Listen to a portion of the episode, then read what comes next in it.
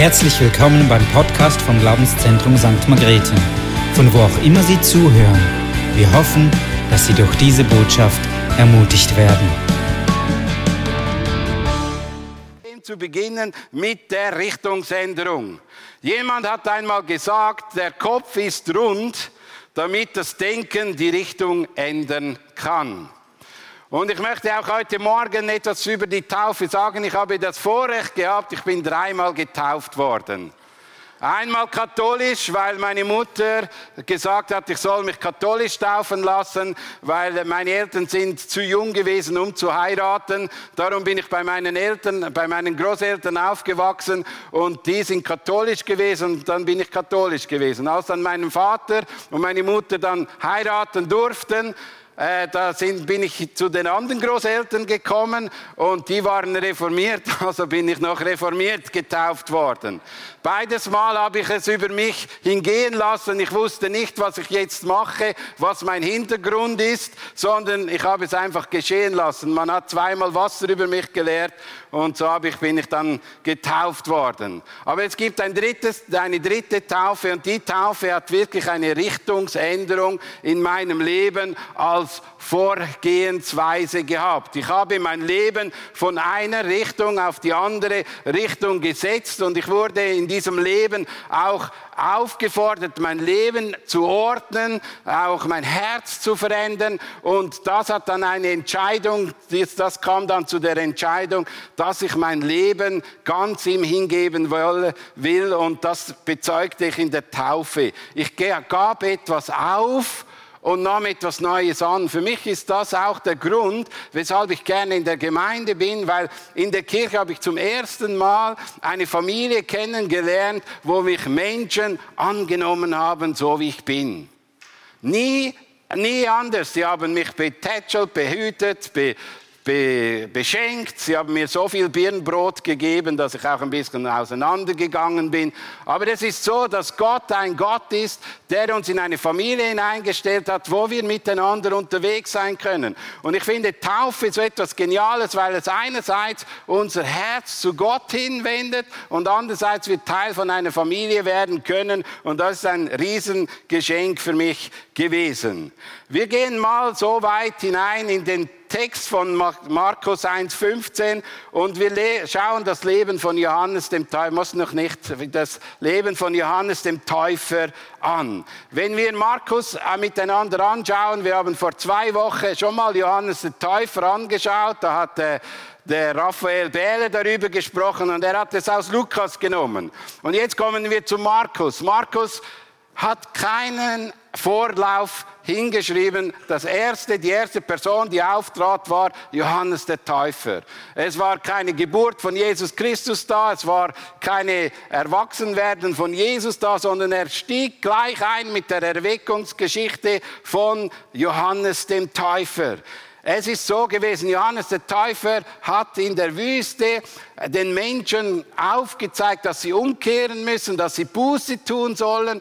Und das Verrückte ist, dass ganz Jerusalem und ganz Judäa an den Ort kam, wo Johannes war. Und das ist eine riesige Erweckung gewesen. Die Menschen haben sich aufgemacht und wurden herausgefordert, ihr Leben umzukehren. Johannes hat, äh, Markus hat hier keine keinen großen Vorlauf gemacht. Er stieg ziemlich sack in dieses Evangelium ein und bezeugte im ersten Vers, wir lesen mal den ersten Vers, dies ist der Anfang des Evangeliums von Jesus Christus, den Sohn Gottes. Und das ist noch interessant. Der Anfang mit dem Evangelium hat mit dem Auftritt von Johannes zu tun. Johannes ist der Wegbereiter, der Vorläufer von Jesus Christus. Er ist derjenige, der aufmerksam macht, dass Jesus Christus kommen wird, dass der nach mir größer sein wird, als der ich selbst bin. Und das, von dem zeugt Johannes. Johannes schreibt dann weiter im Buch des Propheten Jesaja heißt es, ich sende meinen Boten vor dir her, es wird dein Wegbereiter sein sein. Hört ihr eine Stimme, ruft in der Wüste, bereitet dem Herrn den Weg, ebnet seinen Pfad. Also, das ist noch interessant. Das Markus-Evangelium steigt so ein. Also, am Anfang war das Evangelium und plötzlich taucht da ein ein Wesen auf, das in der Wüste auftritt, das eine äh, geniale Geschichte hat. Und ich möchte mal mit dem beginnen, mit seiner Berufung und seiner Geschichte. Weil es ist ein Riesenwunder, dieser Johannes der Täufer. Äh, sind ja der, der Zacharias war der Vater und der war ein ein Levit oder war ein Priester, der das Vorrecht hatte, einmal in dem, dem Gott das Räucheropfer darzubringen. Und als er dieses Räucheropfer darbrachte, da kam plötzlich ein Engel und sprach zu Zacharias und sagte, du wirst einen Sohn bekommen, der Gott hat deine Gebete erhört und du wirst einen Sohn bekommen, der wird eine ganz spezielle Salbung auf seinem Leben haben. Er wird ein Gottgeweihter sein, ein Naziräer, der, er wird kein Wein und kein starkes Getränk zu sich nehmen und schon im Mutterleib mit dem Heiligen Geist erfüllt sein.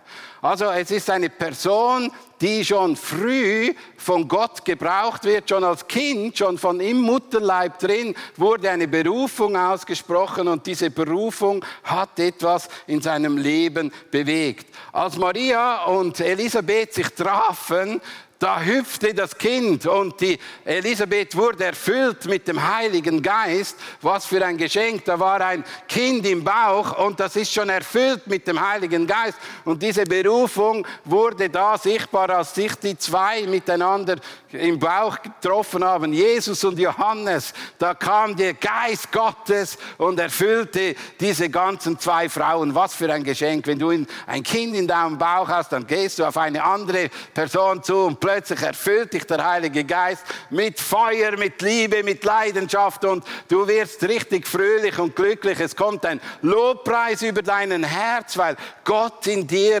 drin lebt und das ist, das ist dir bewusst gewesen, weil bis zu dahin ist noch in keiner Person der Geist Gottes drin gewesen, außer auf Propheten und auf Königen und auf Priester. Da war der Geist Gottes, aber da im Johannes war dieser Geist drin. Und das, das berührt mich sehr stark, dass Gott schon im Mutterleib die Menschen beruft, schon im Mutterleib die Bestimmungen weiß und genau etwas vorhat. Darum ist es auch wichtig, dass wir wissen, jedes Kind ist ein Geschenk und eine Gabe Gottes. Wir haben nicht das Recht, über unseren Kindern und über unsere unser Leben zu richten, sondern wir haben einen Auftrag, dass wir dieses Kind schützen und auch aufwachsen lassen in dem, was Gott mit ihm vorhat. In Vers 17 lesen wir in 1. 1. Lukas 1, 17, erfüllt mit dem Heiligen Geist und der Kraft des Elias wird er vor dem Herrn hergehen. Durch ihn werden sich die Herzen der Väter den Kindern zuwenden und die Ungehorsamen werden in der Gesinnung enden und sich nach denen richten, die so leben, wie es Gott gefällt. So wird er dem Herrn ein Volk zuführen, das für ihn bereit ist. Also wir sehen seine Berufung, seine Bestimmung, die auf seinem Leben ist. Er hat eigentlich die Aufgabe, das Volk Gottes bereit zu machen, dass sie ready sind, Jesus Christus zu empfangen. Und das ist ein, eine, ein genialer Auftrag. Und wir sehen, die letzte es war die letzte Verheißung im Alten Testament. Und wir dürfen nicht vergessen, es war eigentlich 400 Jahre Funkstille. Es war kein Prophet mehr da. Es war niemand mehr da, der aufgetreten ist. Es war 400 Jahre Ruhe. Es war kein geistliches Leben mehr so richtig in diesem Volk. Es waren wenige, die noch sensibel waren für das Wirken und für das Reden Gottes. Aber Gott ruft in diese Zeit hinein eine Person, die wieder das Volk parat macht, dass sie ihrem Gott begegnen kann. Johannes war auch der letzte Prophet, wie es äh, Lukas 1,76 beschreibt, aus Israel oder der letzte Prophet des Alten Testaments, das auftrat, bevor der neue Bund von Jesus Christus dann einzogen hat. Und ein Vers, der mich ganz stark beschäftigt, ist der nächste Folie, wo drin steht, Johannes wuchs heran und wurde stark im Geist.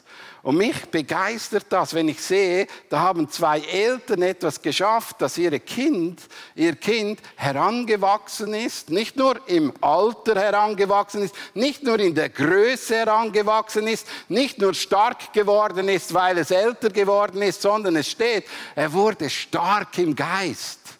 Er wurde jemand, der in sich drin ein Leben mit Gott hatte. Und das ist auch ein zentrales Thema in unserem Leben, dass Gott eigentlich nicht nur will, dass wir größer werden, dass wir älter werden, dass wir stärker werden und dann geht es wieder ein bisschen bergabwärts, sondern was auch heute Morgen äh, Björn gesagt hat, dass wir Tag für Tag erneuert werden und stark werden im Geist, dass unser Glaubensleben ein Wachsen ist, dass unser Herz ihm ähnlicher wird wird, dass wir Gott ähnlicher werden. Und das ist das Geschenk, was wir hier bei Johannes sehen. Also er ist eigentlich ein ganz spezielle Persönlichkeit. Jemand, den Gott auserwählt hat zu einem speziellen Auftrag. Aber die Eltern haben es geschafft, dass dieses Kind an dem Ort bleibt, wo es bleiben muss. Und es hat eine eigenständige Beziehung, eine eigenständige Freundschaft, eine eigenständige Gemeinschaft mit Gott gehabt, das den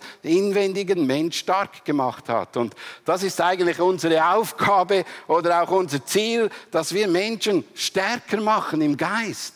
Dass Menschen erfrischt werden im Leben, dass sie vorwärts kommen und dass es weitergeht. Interessant ist, dass dieser Johannes die Menschen in die Wüste hinausgeführt hat. Und die Wüste ist auch ein Ort, wo Gott Geschichte geschrieben hat mit dem Volk. Das Volk hat erlebt, es war der, der, erste Schritt, der erste neue Bund war, als sie über das verheißene Land kamen, dass sie durch den Jordan liefen, haben sie die ersten Schritte in der Wüste getan und dort befindet sich jetzt auch Johannes, dort wo das Volk herübergekommen ist, dort wo das Volk trockenes Fußes rübergekommen ist in das verheißene Land, was Gott ihnen geschenkt und gegeben hat. So möchte ich dich auch ermutigen, auch daran zu denken, Wüste ist zwar trocken, Wüste ist zwar einsam, Wüste ist zwar etwas Leeres, aber Wüste ist auch etwas, wo Gott Geschichte geschrieben hat. Und darum ist es für uns ein Geschenk, dass, die Wüste, dass es die Wüste gibt. Gott hat sein Volk in der Wüste 40 Jahre versorgt, immer wieder beschenkt, immer wieder großzügig gegeben. Sie haben Gott erlebt. Es war eine Feuersäule und es war eine Wolkensäule und sie wurden geführt in der Wüste. Also, wenn du in deinem Leben eine Wüste hast oder wenn eine Trockenzeit da ist, wenn es herausfordernd ist in deinem Leben, erschrecke nicht, sondern sei dir bewusst, das Volk Gottes hat Gott immer wieder groß, mächtig, stark erlebt. Auch Elias und Elia waren in diesem Jordantal. Da haben sie erlebt, wie er dann entrückt wurde, dieser Elia. Das hat er dort erlebt. Das sind geschichtsträchtige Ort und jetzt holt er sein Volk von Jerusalem und Judäa an diesen geschichtsträchtigen Ort. Und es ist interessant, wenn wir Markus 1, 4 lesen, da ging in Erfüllung, als Johannes der Täufer in der Wüste auftrat und die Menschen auffordert, umzukehren und sich taufen zu lassen, um die Vergebung der Sünde zu empfangen. Und es ist so ein interessanter Punkt, eine ganz einfache Aufgabe, eine ganz einfache Aufforderung. Tu Buße, kehre um, ändere dein Leben, ändere dein Herz.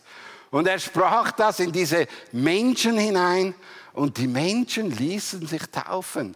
Die Menschen waren bereit, sich umzukehren. Die waren bereit. Und das Interessante ist, er spricht hier Juden an. Er spricht hier das Volk Gottes an. Und eigentlich die Taufe war immer ein Zeichen für Menschen, die umkehren wollten und zum Volk der Juden dazugehört zu, zukommen wollten, zu den Juden oder zu dem Volk Gottes dazugehören wollten, die haben sich taufen lassen. Aber jetzt spricht er eigentlich das Volk an. Und er macht mit dem aufmerksam, hey Volk, ihr seid so weit entfernt, dass ihr wieder umkehren müsst, wieder auf den richtigen Weg gehen, damit ihr bereit seid, dem Jesus Christus zu begegnen. Und eigentlich ist das etwas, was auch uns herausfordert. Auch wir müssen in unserem Leben umkehren, eine Richtungsänderung, vollziehen, damit wir Gott begegnen können. Es ist der Punkt, wo wir sagen, hey, ich schaffe es nicht mehr allein, ich brauche dich Gott, du musst mein Leben führen. Das ist eigentlich der Hilfeschrei von meinem Herzen, von meinem Leben. Ich brauche Gott, er muss mein Leben erfüllen und dann kehre ich um und mache mich auf Gott auf, mit Gott zusammen auf dem Weg. Das ist eigentlich der Punkt. Und der, der weitere Punkt für uns ist, wir werden Gott auch nochmals begegnen. Er wird ja zurückkommen.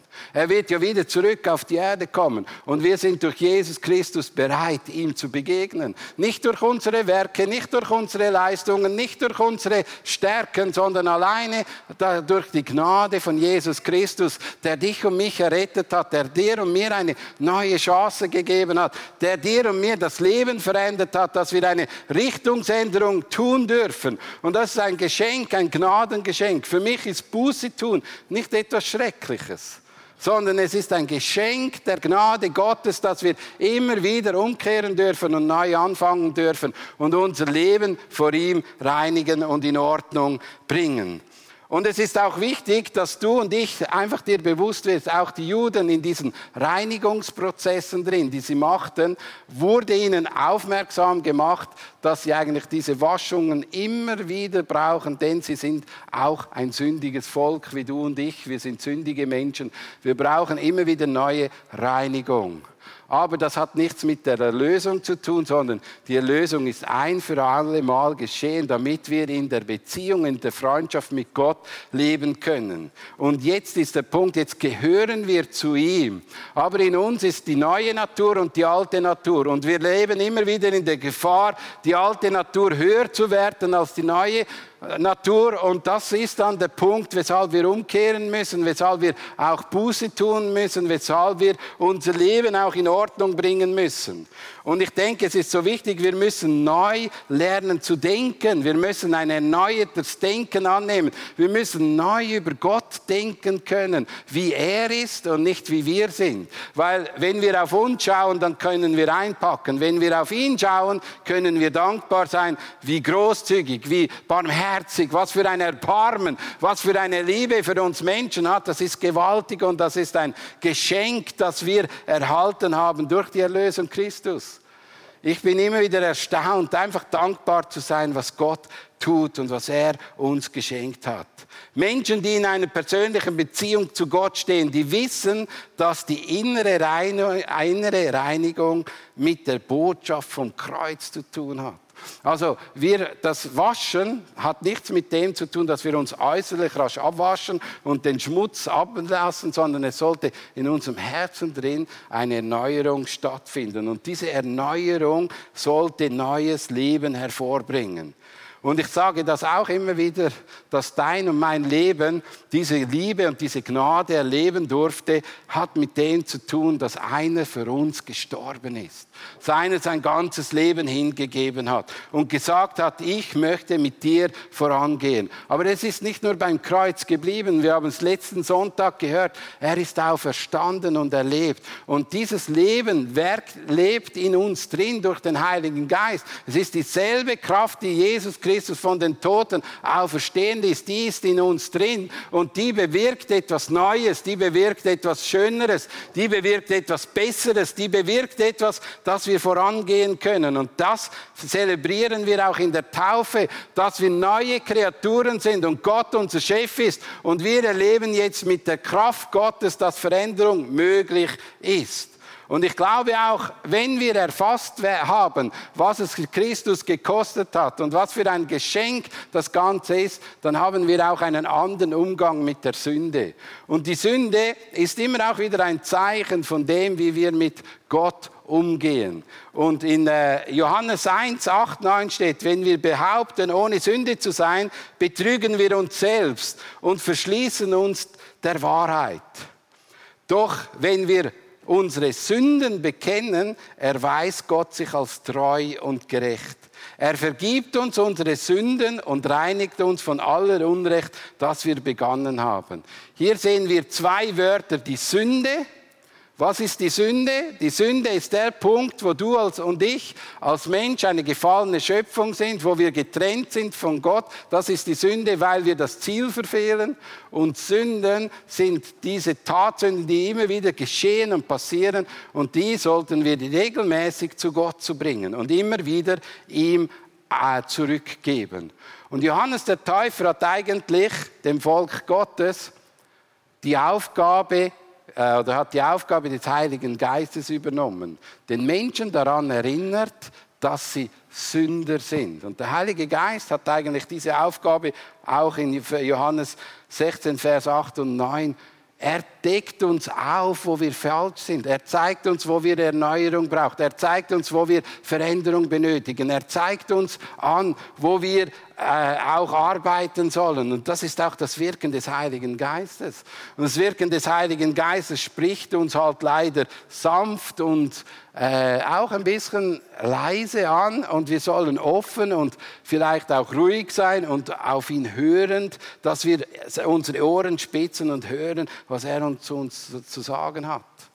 Und Johannes hat hier das Volk so aufgefordert und gesagt, hey, ihr lebt falsch kehrt bitte auf. Das war der Prophet. Der Prophet ist so aufgetreten beim Volk, hat gesagt, ihr lebt falsch. Lest mal Amos durch. Der ist wie auf ein, wie ist eigentlich die Geschichte ist wie, wenn er in den Rheinpark geht, die Menschen auffordert, ihr seid Sünder und kehrt jetzt um. Das war die Aufgabe des Propheten. Er hat klar und deutlich aufgezeigt, da ist jemand auf einem falschen Weg und er braucht dringend denn je eine Umkehr und damit es wieder gut kommt in der Beziehung. Und das macht heute der Heilige Geist bei dir und mir. Es ist sein Wirken an deinem und meinem Leben und er überführt dich und mich. Und ich möchte dir dich ermutigen. Wir wissen in Römer drin heißt es, nicht mehr die Sünde ist unser Chef, sondern der Heilige Geist. Der Heilige Geist ist der Leiter, der Führer, derjenige, der uns bewegt, derjenige, der uns auch kräftigt und stärkt und nicht mehr die Sünde. Das heißt aber nicht, dass wir nicht ständig auch in Gefahr sind, abzugleiten und wieder diese Kraft Gottes uns unterordnen müssen und wieder zurückgehen. Jetzt erleben wir hier in dieser Geschichte eine ganz interessante Situation. Johannes musste auch Jesus taufen. Und bei Jesus ist eine klare und deutliche Wahrheit, Jesus war ein Mensch und ein Gott, der nie gesündigt hat. Weshalb muss dann er jetzt sich taufen lassen? Und wir sehen an der Reaktion, wie der Johannes hier rangeht, wir können das lesen, Du bist mir, du bist mir, äh, in Markus, Matthäus 3, 14 und 16, Johannes wehrte sich entschieden dagegen. Ich hätte es nötig, mich von dir taufen zu lassen. Und du kommst zu mir. Aber Jesus gab ihm die Antwort, lass es für dieses Mal geschehen. Es ist richtig so, denn wir sollen alles erfüllen, was Gottes Gerechtigkeit fordert. Manchmal frage ich mich, ob wir uns über Jesus erheben können. Ich kenne so viele Menschen, die sagen, ich muss mich nicht taufen lassen. Ich muss mich nicht mehr taufen lassen. Ich muss mich nicht umkehren. Und Jesus Christus, der ohne Sünde war, ohne Falsch, ohne irgendeine Ding, hat selbst diesen Weg uns vorgelebt. Er ließ sich taufen. Und mit dem hat er, er musste sich nicht von Herzenswegen taufen lassen. Nein, er identifizierte sich so mit dir und mit mir, dass er einer ist von uns, dass er sich nicht abhebt von uns, sondern dass er wie du und ich ist, dass er ein Mensch ist, der genau die gleichen Ordnungen leben muss wie du und ich. Er kann sich nicht absondern, sondern er geht den Weg, den den Vater für ihn bereithält. Und der Weg des Vaters war, geh diesen Weg, lass dich taufen. Und Johannes hatte sehr respektvoll von diesem Jesus gesprochen und gesagt, hey, eigentlich müsstest du mich taufen. Jawohl, das wäre richtig gewesen. Aber Jesus ließ sich taufen. Und ich möchte dir das heute Morgen auch zusprechen. Hey, wenn Jesus sich taufen ließ, brauchen wir diese Taufe auch. Und du kannst dich nicht absondern und sagen, ja, juhui, ich habe mich mal als Kind getauft. Diese Taufe hat nichts mit deinem Gesinnungsänderung zu und nichts mit deiner Richtungsänderung. Es waren Menschen, die über dich entschieden haben, lass dich taufen. Es geht um viel mehr, dass in deinem Herzen eine Liebe und eine Beziehung zu Gott angefangen hat zu wachsen, wo dein Leben und dein Herz umkehren lässt. Schau, es heißt, um alles zu erfüllen, was Gottes Gerechtigkeit fordert. Und wir lesen in 2. Korinther 5, 21, denn der ohne jede Sünde war, hat Gott für uns zur Sünde gemacht, damit wir durch die Verbindung mit ihm die Gerechtigkeit bekommen, mit der wir von Gott bestehen können. Und das ist ein Geschenk Gottes, dass wir vor Gott bestehen können, hat mit dem zu tun, dass Gott für uns gestorben ist. Und ich möchte heute Morgen auch jemanden interviewen, kannst du mir das Mikrofon geben, jemanden interviewen, der diese Entscheidung getroffen hat, der sein Leben geändert hat. Und es ist immer wieder interessant, wenn wir Menschen hören, was es auch ausgelöst hat in diesem, dieser Sache. Guten Morgen, Ruth. Du kannst dich kurz vorstellen. Die meisten werden mich kennen. Ich heiße Ruth Niefenegger, bin 67, verheiratet seit 46 Jahren, glaube ich, mit Hans. Wir haben vier Kinder und unterdessen zwölf Großkinder. Und hier in der Gemeinde bin ich 37 Jahre. Du hast ja auch mal so einen Richtungswechsel in deinem Leben vollzogen. Wer hat dich damals angesprochen und was hast du gemerkt, was du brauchst? ist ganz lustig. Ich bin in einer christlichen Familie groß geworden und ähm, ich habe mal mit meiner Mutter war ich nicht so ganz einverstanden und ging zu, nach einer Evangelisation zu einem Prediger und brauchte wirklich Aussprache und habe mal über meine Mutter hergezogen und dann ist er gar nicht drauf eingegangen und hat gesagt, hast du dich bekehrt? Und ich habe gesagt, ich war schon immer gut. Und das ist, ja, weil ich, weil ich wirklich christlich aufgewachsen bin und mehr oder weniger, okay, ein liebes Kind war.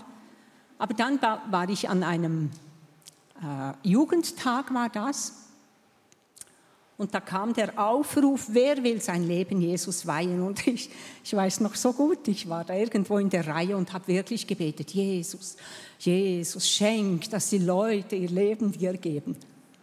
Und plötzlich, ich denke, ich weiß, es war der Heilige Geist, hat mich angesprochen. Oh, ich, ich war doch schon immer gut, ich. Ja, da hatte ich, da hatte ich wirklich Sündenerkenntnis. Ich habe angefangen zu weinen wie ein Schlosshund und merkte, ich bin ein Sünder. Hat nichts mit Stehlen und Morden und was weiß ich zu tun, sondern mit der Richtungsänderung, Jesus einzuladen. Ich brauche dich, Jesus.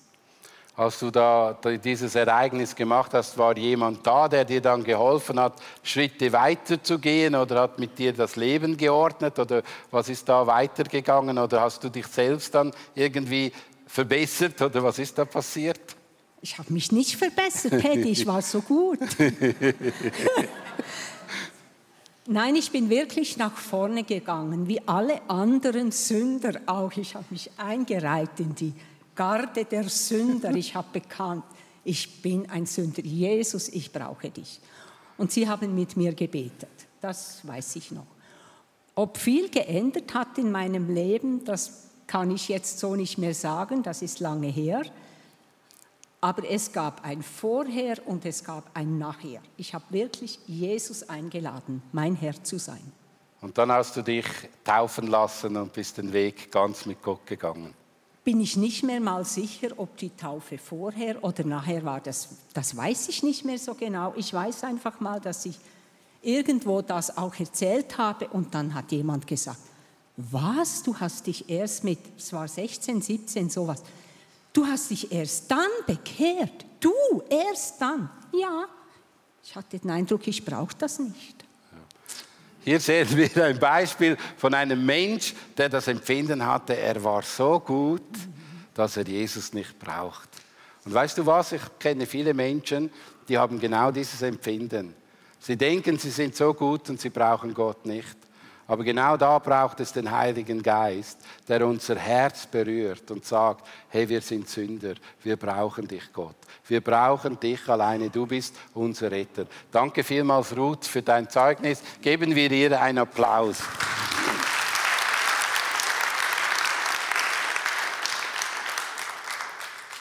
Dieses einfache Bekenntnis möchte ich auch dir zusprechen.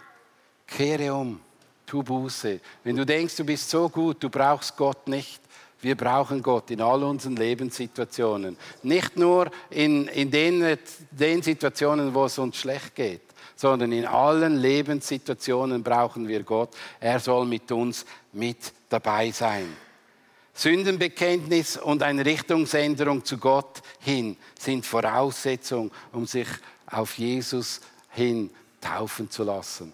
Und wenn du merkst in deinem Leben, ja, du hast diese Richtungsänderung vollzogen, du bist mit Gott unterwegs, aber du hast dich noch nicht taufen gelassen, dann möchte ich dich ermutigen, lass dich taufen. In dieser Serie haben wir einen Vers, der heißt, denn da kannst du letzte Folie eingeben, denn wer sein Leben retten will, wird es verlieren. Wer aber sein Leben um meinetwillen, um das Evangeliums willen verliert, wird es retten. Was nützt es einem Mensch, die ganze Welt zu gewinnen, wenn er selbst dabei unheilbar Schaden nimmt? Wir wollen jetzt noch eine Zeit nehmen des Lobpreis, wo wir selbst einfach uns fragen können, wo stehen wir? Wo stehe ich in der Beziehung mit Gott? Wo ist mein inneres Herz? Ist es nahe beim Vater? Ist es nahe bei Gott? Oder ist es weit entfernt? Und ich möchte dich einladen, heute Morgen umzukehren zu ihm. Er ist ein guter Gott, der dich liebt und der dich gerne hat. Lasst uns nochmal aufstehen und wir wollen beten. Vater, ich danke dir dafür, dass du deinen Heiligen Geist uns schenkst und dass wir miteinander deine Liebe und deine Kraft einfach heute Morgen bekennen können. Du bist ein guter Gott, du bist ein liebender Gott, du bist ein Gott, der uns segnet und gerne hat. Und lass uns heute Morgen einfach aufzeigen, dass wir dich brauchen, dass wir unser Leben nicht rechtfertigen können. Wir brauchen dich, dass du uns rechtfertigst. Ich danke dir dafür. Amen.